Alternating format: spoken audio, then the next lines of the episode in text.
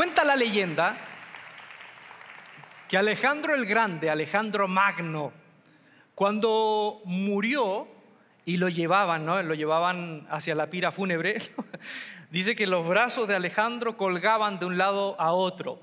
Y los que veían obviamente preguntaban, ¿por qué las manos de Alejandro y los brazos cuelgan de un lado a otro? Y según la leyenda, él mismo quiso que lo sepultaran así, que lo llevaran en la peregrinación a donde iba a ser su lugar de sepultura, lo llevaran así, con las manos colgando y vacías. ¿Por qué? Para él dejar una última lección, una última enseñanza, y es, nada me llevo de acá, nada me llevo. Alejandro Magno, Alejandro el Grande, a sus 20 años se había transformado en el hombre más poderoso del mundo antiguo. Había conquistado reinos inimaginables, pero se murió joven y él dejó este mensaje, nada me llevo, nada me llevo.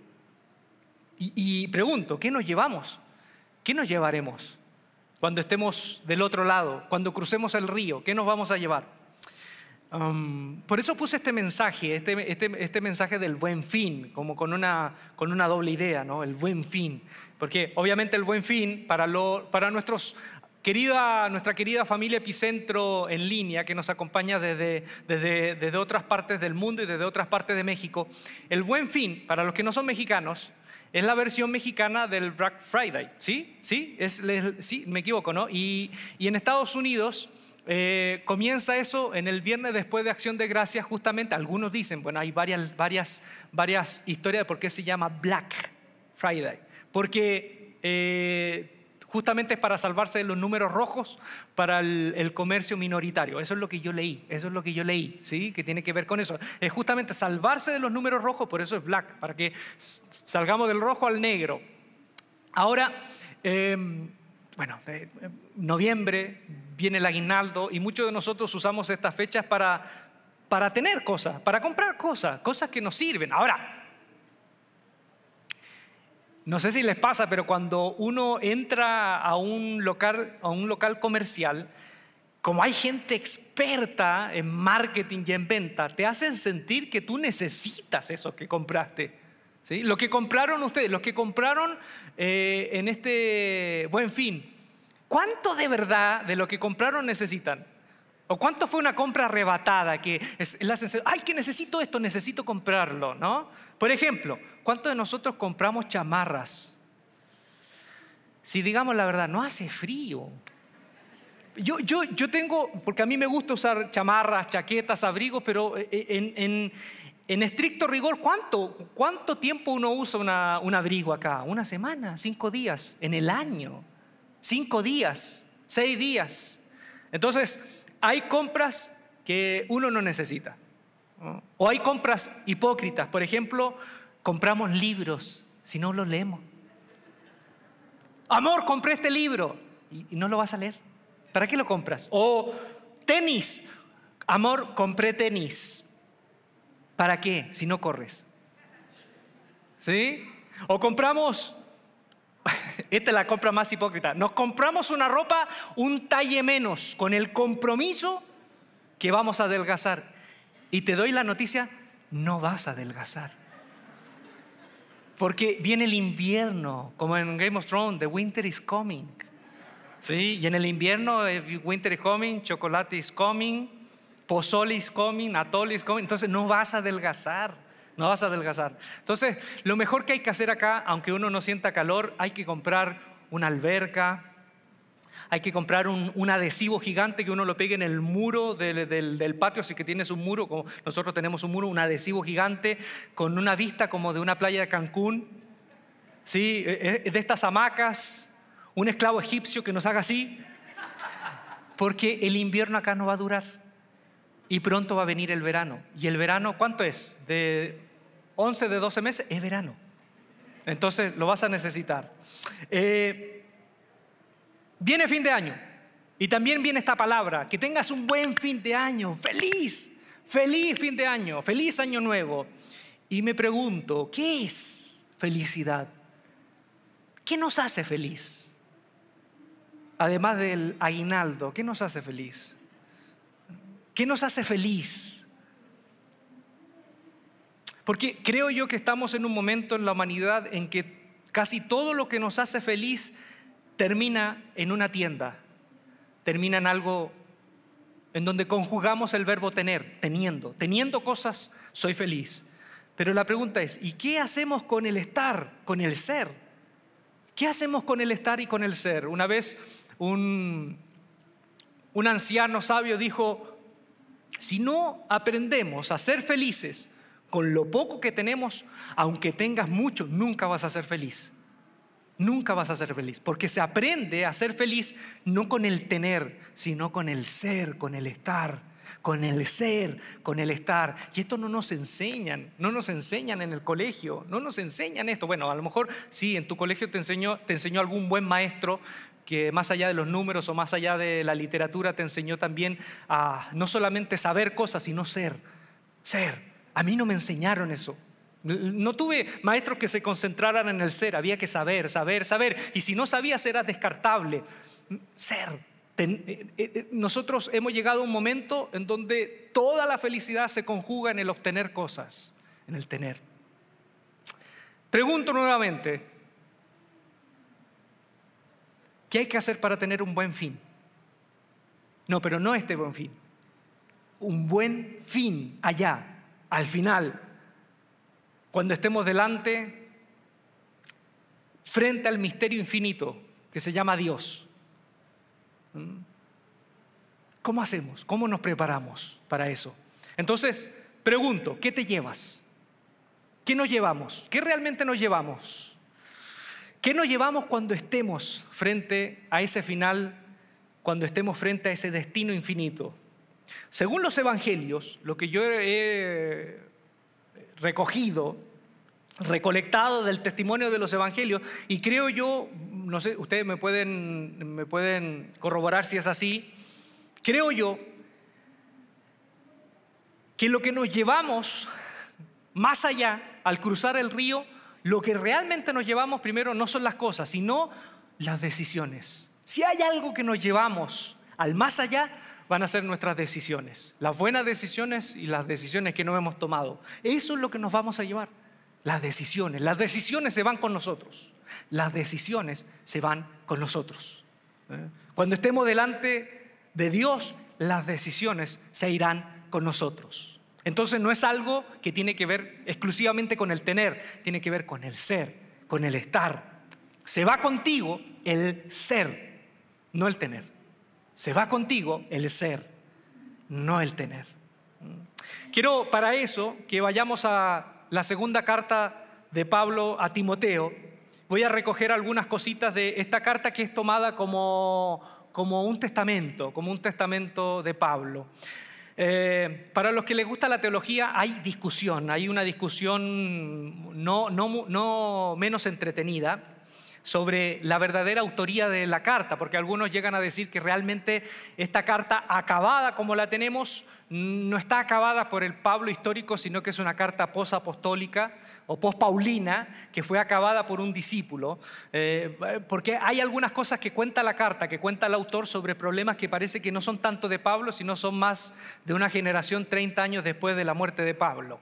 Pero esa, esa discusión se la voy a dejar para aquellos que les gusta la teología y son polillas del saber y que les gusta recabar más información. Pero más allá de eso, más allá de saber si es de Pablo, eh, explícitamente, si es toda de Pablo, es una parte de Pablo, si es de un discípulo de Pablo, tenemos el registro, aquí tenemos el, el texto dado para nosotros y eso es lo que nos importa.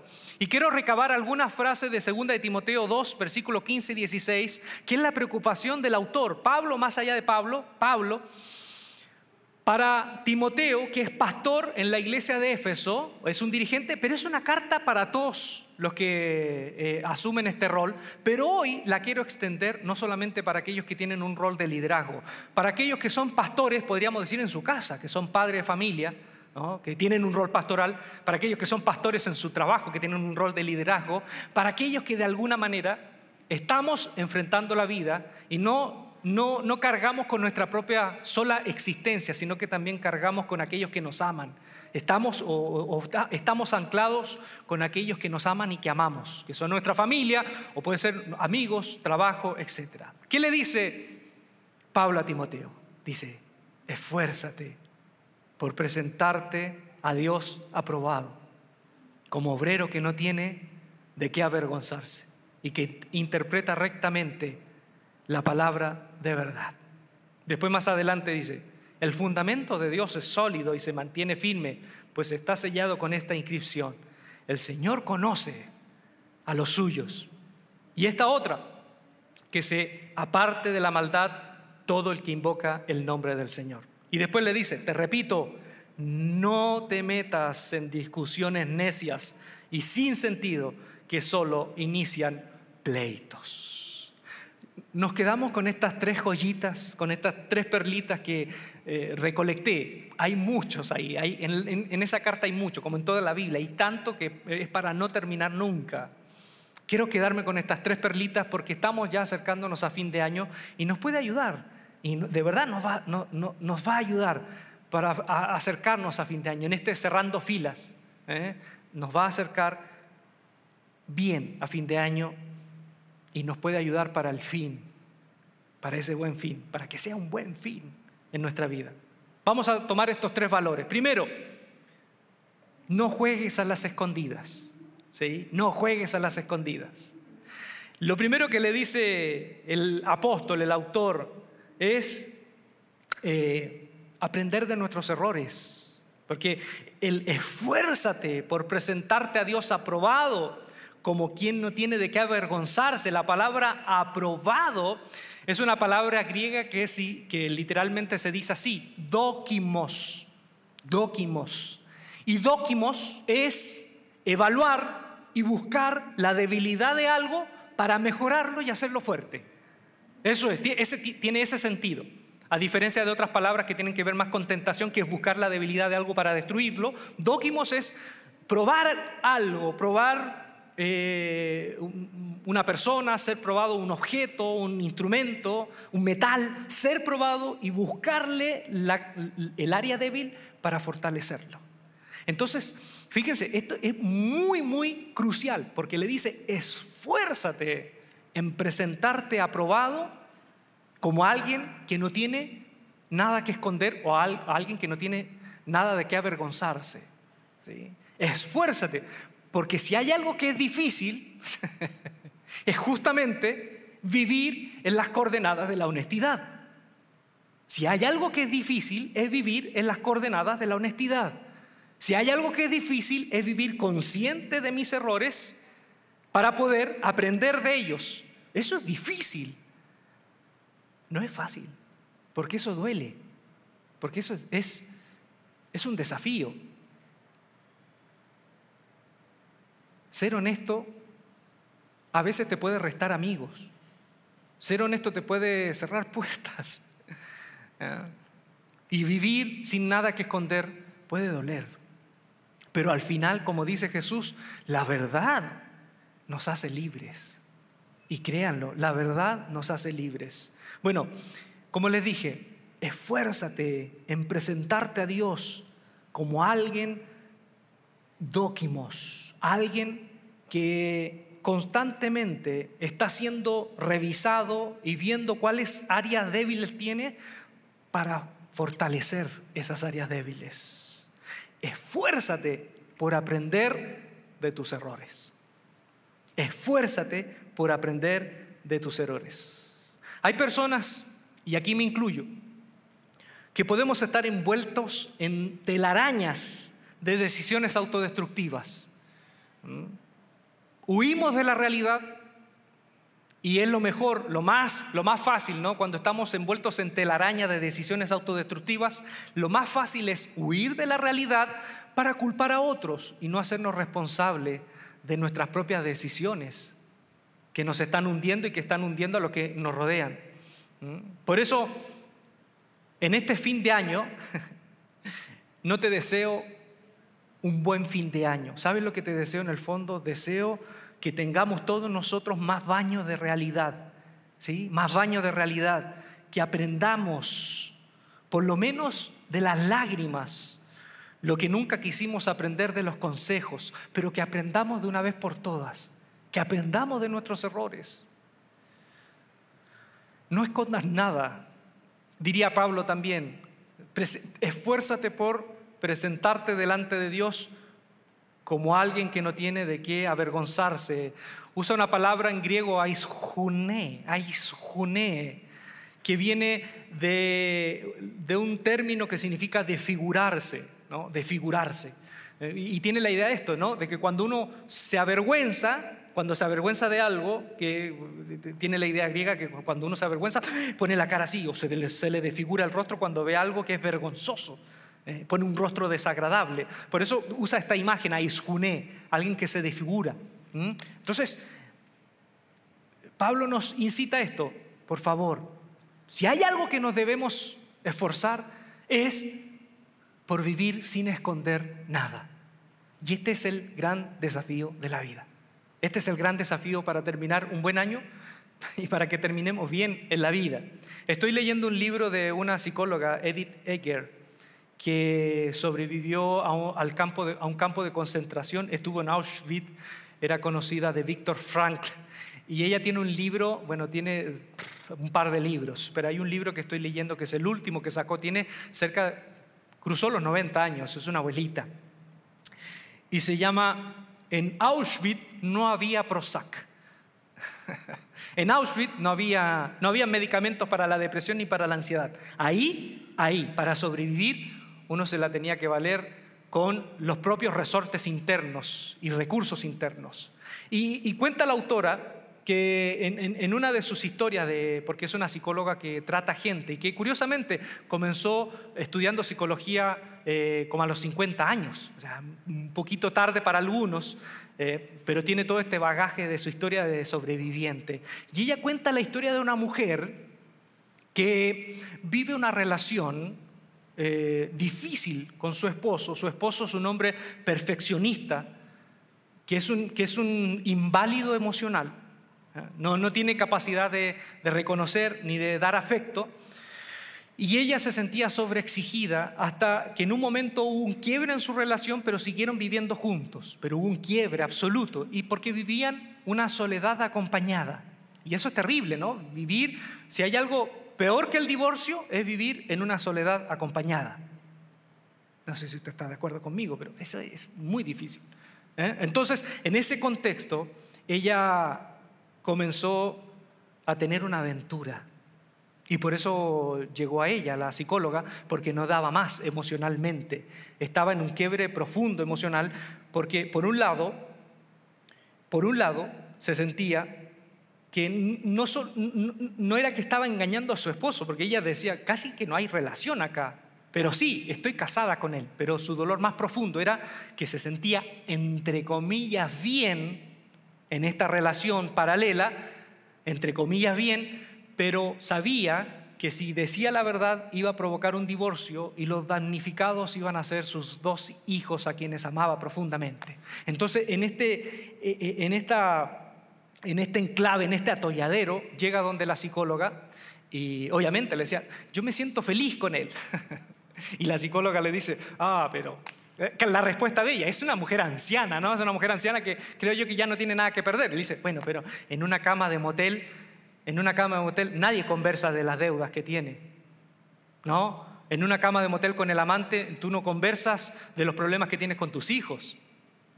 En una cama de motel con la otra o con el otro tú no hablas de aquellas cosas que se hablan en el área chica, en el área chica de la vida.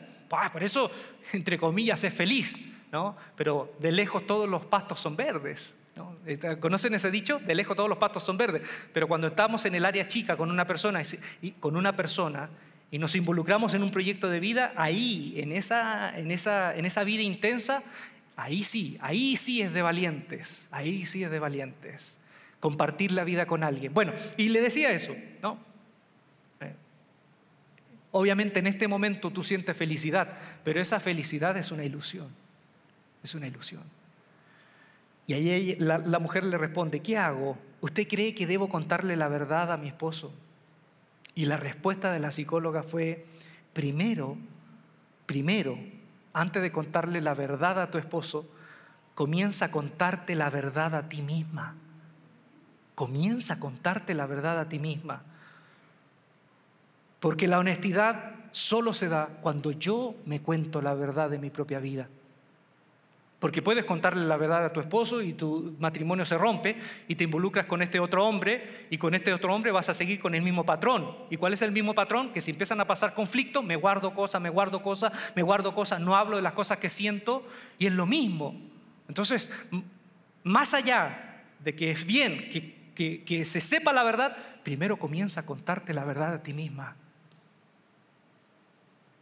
Comienza a contarte la verdad a ti misma. Porque todo lo que pasa en una relación donde hay vergüenza, donde hay miedo de decir lo que me ocurre, siempre cuando hay miedo y vergüenza, eso es eh, un campo, un caldo de cultivo para todos los vicios. La vergüenza y el miedo es un, es un caldo de cultivo para todos los vicios. Entonces, bueno, terminó bien la historia, ¿no? Para que sepan, terminó bien la historia.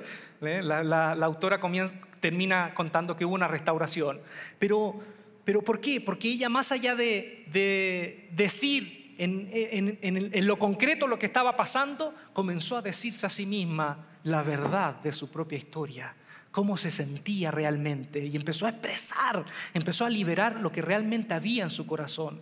Entonces, lo que Pablo nos está invitando y yo les recomiendo que lo hagamos como un ejercicio, es no tengamos nada que esconder. Pero ese nada que esconder comienza con yo comenzar a contarme la verdad. Yo comenzar a contarme la verdad. ¿Realmente quiero estar donde estoy?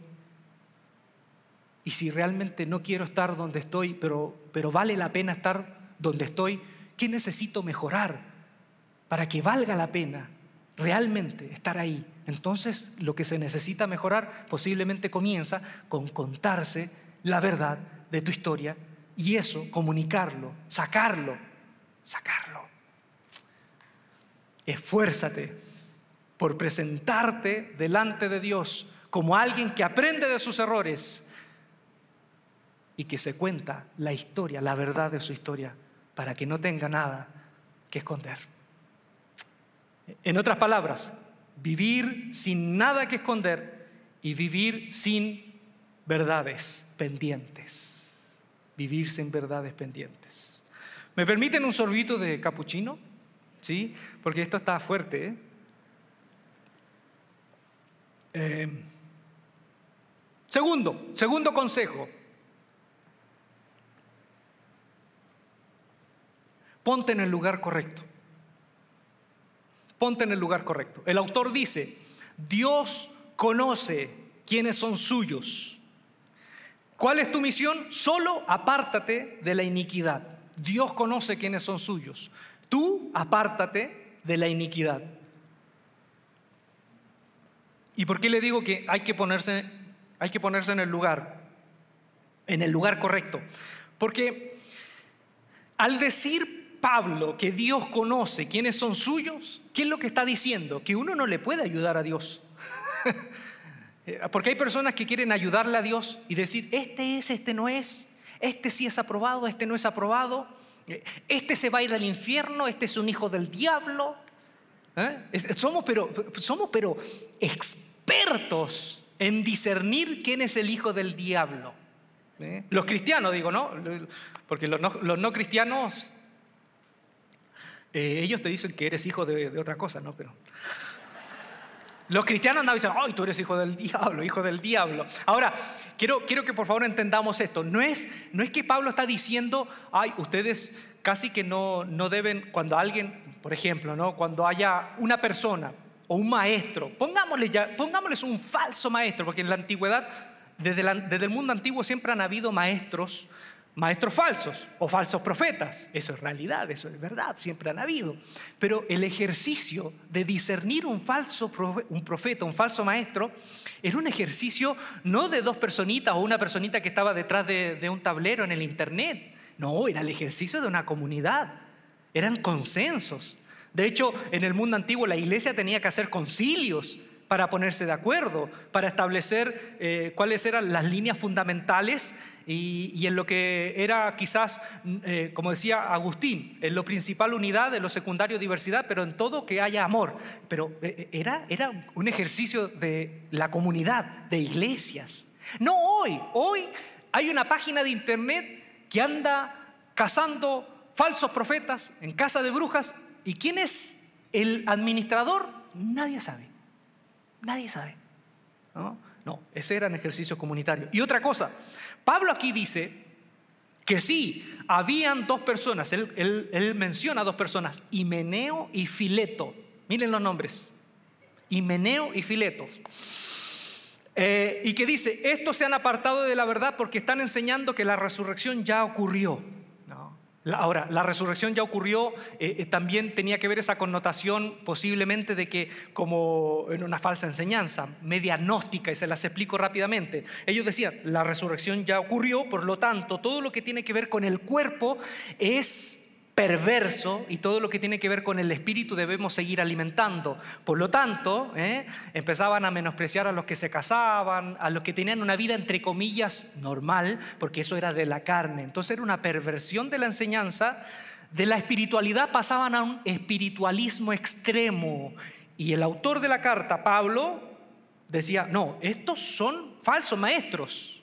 ¿Sí? Falsos maestros. Pero aún así, aún así, Después en ese, en ese texto él dice, en una casa hay utensilios de honra y utensilios de deshonra. Y dice, y si, eres, y si hay alguien que es utensilio de deshonra, es una metáfora, pero quiere ser limpio, puede ser limpio y puede volver a ser un utensilio de honra. ¿Qué es lo que está diciendo? Que incluso su percepción de esas dos personas no es definitiva. La percepción de aquellas personas que se apartaron no es definitiva.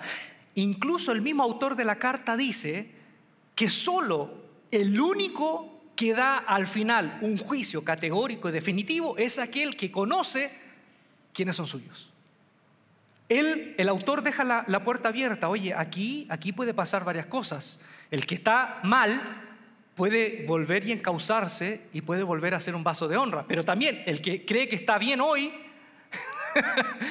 puede descarrilarse y puede terminar siendo un vaso de deshonra. Así que aquí lo que importa es apártate de la iniquidad. Dice, apártese de iniquidad todo aquel que invoca el nombre de Jesús. ¿Sí? Apártese de la iniquidad. Y ahora, la palabra iniquidad, para que aprendamos esto, es una palabra griega que se dice adiquía. Y adiquía, algunos, algunos, algunos predicadores han dicho, adiquía es toda cosa que, eh, que nos aparta de Dios. Y no es tan así. Adiquía es todo pecado que tiene que ver con el abuso y el maltrato hacia el otro. Eso es adiquía. No es cualquier pecadito, es una postura consciente de abusar de los demás y de maltratar a los demás. ¿Sí? Adiquía. esa, esa palabra, cuando ustedes vean esa palabra iniquidad, injusticia, en el Nuevo Testamento tienen que saber que siempre es una actitud consciente de maldad y de dañar a otro. Entonces, ¿cuál es el, segundo consejo? Esto, la síntesis. Ponte en el lugar correcto. No estás para perseguir a nadie, sino para huir de aquello que puede destruirte y destruir a los que te rodean. Reitero, ponte en el lugar correcto. No estás para perseguir a nadie, sino para huir de aquello que puede destruirte y destruir a los que te rodean. ¿Sí? ¿Sí? ¿Nos podemos quedar de acuerdo en eso? No, no estamos para perseguir a nadie. ¿Sí? Y si incluso alguno de nosotros se aparta, ponle que en un futuro me transformo en, un más falso, porque dicen que soy falso profeta, más falso aún, o más hijo del diablo. ¿Sí? Entonces, si, aún, si me pasa eso, su lugar su lugar, el lugar de nosotros es no perseguir a nadie, encauzar en amor. Yo lo he reiterado varias veces acá y lo vuelvo a repetir.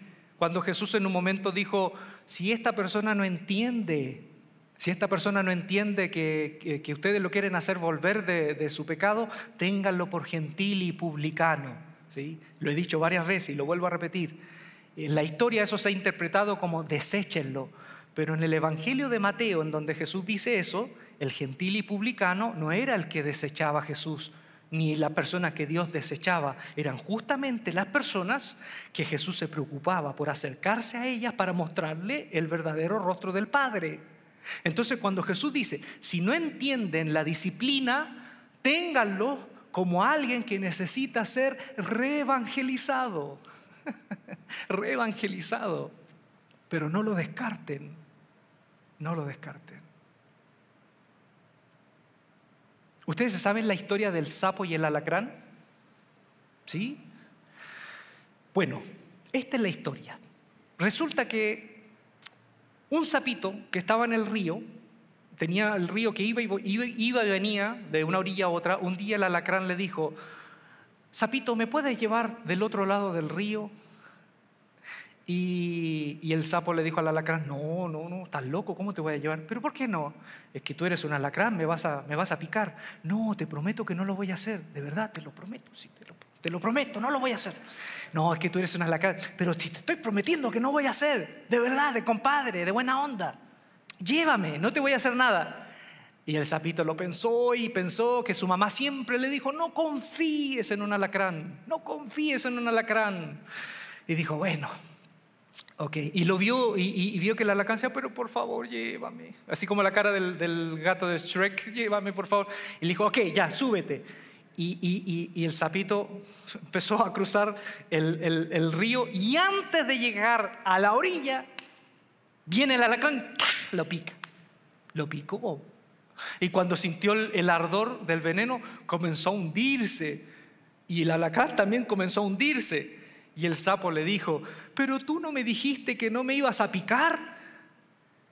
Y la respuesta del alacrán fue, lo siento, sapito, pero es que no puedo ser más que esto. Soy un alacrán y lo único que sé es picar. O sea, más allá de prometer que no lo hizo, lo hizo igual. ¿Por qué? Porque él era un alacrán y no sabía hacer otra cosa que ser alacrán. ¿Cuál es la moraleja? La moraleja es, que en la iglesia todos somos alacranes venenosos en potencia. El problema es que algunos somos conscientes de que somos alacranes venenosos y le pedimos al Espíritu de Dios que nos ayude a educar el, aguijón, pero hay algunos que siendo alacranes se creen eh, palomitas blancas.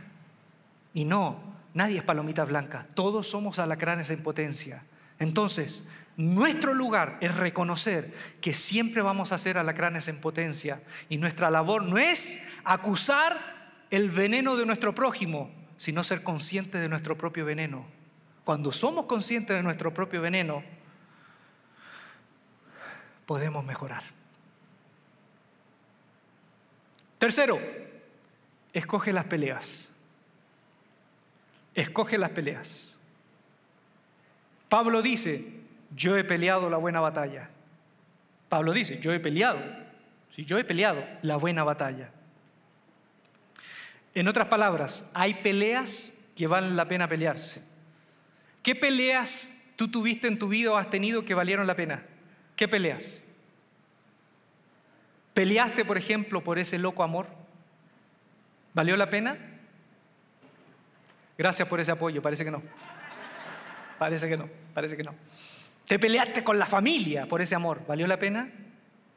Tú solamente lo sabes. ¿sí? Hay peleas que valen la pena y otras que no valen la pena. Fíjense lo que le dice, lo que le dice Pablo. Pablo le dice, no te metas en discusiones necias y sin sentido que solo inician pleitos. Tengo un amigo que tiene una hija, que ya la hija es, es abogada, ya está eh, terminando sus estudios, o sea, sus posgrados para ser jueza. Y ella fue adolescente. Y, me, contaba mi amigo, no me vas a creer, pero tú la ves así, muy buena chica, y es verdad, muy buena chica, responsable, estudiosa, y se puso, se puso de novia con un marihuano, se puso de, de novia con un muchacho, pero que era marihuanero, eh, no le hacía caso a sus padres, tenían todas las características de ser un muchacho rebelde sin causa. Y resulta que esta chica una noche no llegó a casa, no llegó a casa. Y el padre, que era bien permisivo, dice que por primera vez en su vida hizo algo que él dijo, yo sé que iba a crear conflicto con mi hija. No llegó y empezó a llamar a todas las compañeras, las amigas, fue a la casa de cada una de sus amigas, a cada una de sus amigas, hizo un escándalo. Hizo un escándalo, llamó a los profesores, llamó a todos para buscar a esa hija que no llegaba y que estaba con el, el tipo este. Y al final encontró a su hija en la madrugada, ya casi entrando al alba, la encontró y se la llevó a la casa, pero su hija enojadísima le dijo, ahora todos saben que no llegué a casa a la hora, todos saben, todas mis amigas en el colegio saben que no llegué a casa a la hora, ¿por qué lo hiciste? Y la respuesta de él le dijo, si a mí se me hubiese perdido un anillo de lata, un anillo de lata, yo lo dejo ahí botado. Yo no me levanto a las dos de la mañana para andar buscando ese anillo de lata. Pero si se me pierde un diamante, yo peleo con todos y vacío la casa de todos y doy vuelta a la casa de todos por ese diamante que se me pierde. Ay, no saben, no, la niña lloró, lloraba, lloraba, el padre lloró, se abrazaron, se pidieron disculpa, se pidieron perdón y dice, y nunca más mi hija volvió a hacer lo mismo, porque supo que yo buscaría hasta el último rincón de la tierra por un diamante que se me pierde. Hay peleas que sí valen la pena pelearse, ¿no? Hay peleas que sí valen la pena, pero otras no valen la pena. Si hay un buen consejo para fin de año es pelea las peleas que valgan la pena. No pelees por todo. En el matrimonio, no pelees por todo. No peleemos por todo. ¿Sí? Mi amor, no peleemos por todo. ¿Sí? Reitero, no peleemos por todo. Hay peleas que valen la pena. Fíjense lo que dice Pablo. Dice, no te metas en, peleas insensatas. Y la palabra apaidetus que usa Pablo significa apaidetus es alguien que tiene un conocimiento a medias o alguien que es ignorante y que no sabe. ¿Qué es lo que nos está diciendo? Nunca te metas a pelear o a discutir con alguien que no sabe lo que está diciendo. Nunca te metas a discutir con alguien que no sabe. Porque hay personas que saben que no saben. Y hay personas que no saben que no saben. ¿Sí? Hay personas que saben que no saben y hay personas que no saben que no saben. Lo terrible es ponerse a pelear con alguien que no sabe que no sabe, pero cree que sabe. Métase a una pelea en internet, en Facebook, Métase, acompáñeme un día. Acompáñeme. Acompáñeme a Facebook un día. Acompáñeme. Y pongamos una foto de Halloween. Acompáñeme.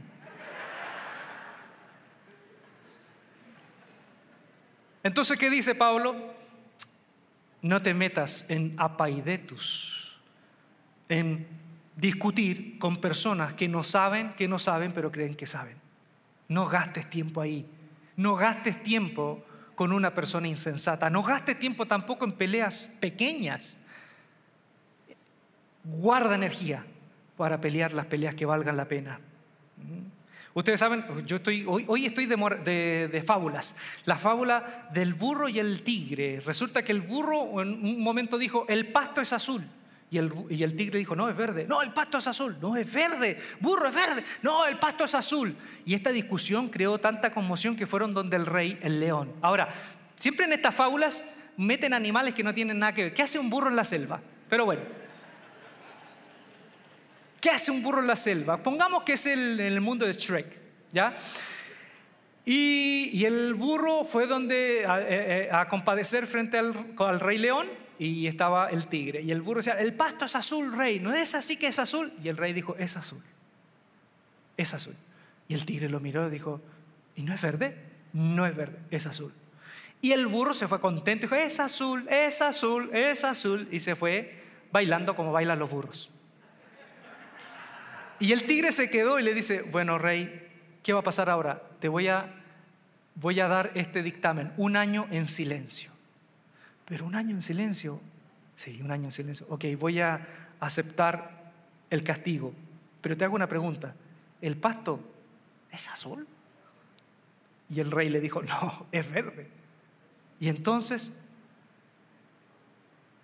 te voy a dejar un año en silencio para que aprendas a no discutir con burros insensatos que ven el pasto azul y que nunca van a entender que es verde. Y te voy a dejar en silencio porque me sacaste de una rica cena que estaba comiendo un, bueno, un misionero y estaba dando gracias a Dios por, por los alimentos me estaba comiendo un misionero y tú me sacaste de la comida para ponerme en este pleito tan ridículo con alguien insensato que nunca va a entender. Por eso un año de silencio. Entonces, la moraleja es, no te pongas a discutir con gente insensata que sabiendo que el pasto es verde, ellos creen que es azul. Una vez yo aprendí en las redes que en las redes hay mucha gente que te discute por cosas que no saben, no saben y que es como jugar una partida de ajedrez con una paloma que en vez de hacer los movimientos se hace popó en el tablero y se pavonea diciendo que te ganó. Eso es. Entonces Pablo dice, hay peleas que valen la pena. No te metas en peleas innecesarias. Hay peleas que valen la, la pena por mi familia, por la integridad de quienes no pueden defenderse, por un futuro mejor para mis hijos, por una comunidad más compasiva, pero nunca debes gastarte ni un minuto en discutir con gente que no sabe, que no sabe, pero cree que sabe. Una vez le preguntaron a un sabio, sabio, ¿cómo encontró la paz?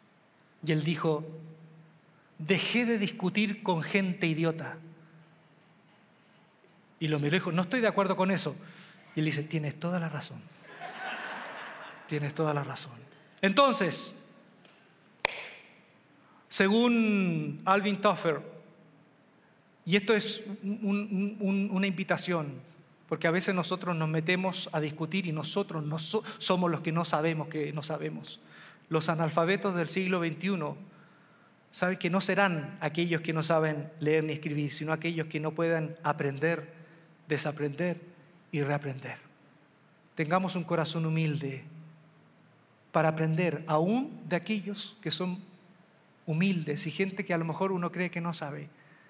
¿Sí? Entonces, terminamos con esto. ¿Cuáles son los tres consejos? Es, no juguemos a las escondidas, no tengamos nada que esconder, ponernos en el lugar correcto y saber escoger las peleas.